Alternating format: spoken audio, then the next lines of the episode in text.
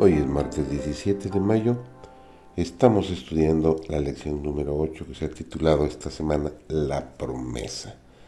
Servidor David González, nuestro título de hoy es La muerte de Sara. Sara era la primera y la única verdadera esposa de Abraham. Tenía derechos como esposa y como madre, que nadie más podía tener en el seno de la familia. Reverenciaba a su esposo y lo llamaba Señor, pero sentía celos de sus afectos, que estos fueran compartidos con Agar. El Señor lo reprendió a Sara por la actitud que asumió. Los ángeles, en cambio, reprendieron a Abraham por desconfiar del poder de Dios, lo que lo indujo a tomar a Agar por esposa con la idea de que por medio de ella se cumplirían las promesas. Abraham no dijo nada a Sara acerca de la naturaleza de su viaje, porque sabía cuánto amaba a Isaac y que ese afecto le induciría a desconfiar de Dios y a no entregar a su hijo. El patriarca no permitió que el amor paternal lo dominara y lo indujera a rebelarse contra Dios.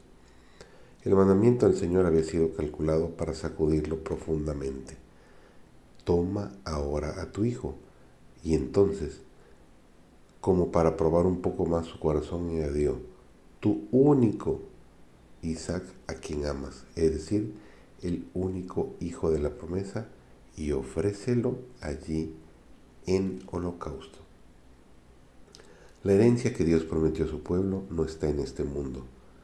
Abraham no tuvo posesión en la tierra, ni aún para asentar un pie, nos dice Hechos capítulo 7 y el versículo 5.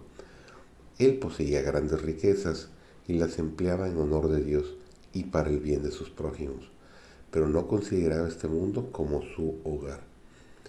El Señor le había ordenado que abandonara a sus compatriotas idólatras con la promesa de darle la tierra de Canaán como posesión eterna. Y sin embargo, ni él, ni su hijo, ni su nieto la recibieron. Cuando Abraham deseó un lugar donde sepultar sus muertos, tuvo que comprarlo a los cananeos. Su única posesión en la tierra prometida fue aquella tumba cavada en la peña en la cueva de Macpela. Mi enfermedad me ha mostrado mi propia debilidad y la paciencia y amor de mi Salvador y su poder para salvar.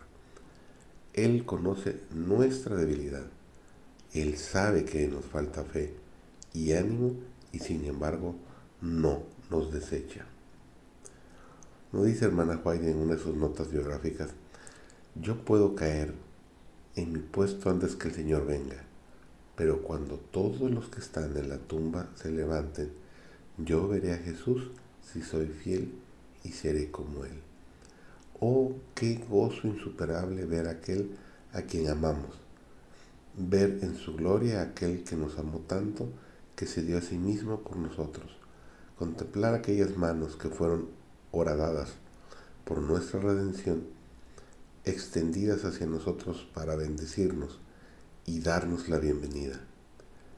¿Qué importa que tengamos que que trabajar diariamente y sufrir aquí si tan solo logramos la resurrección? Esperaremos pacientemente hasta que termine nuestro tiempo de prueba y entonces elevaremos el cántico alegre del triunfo.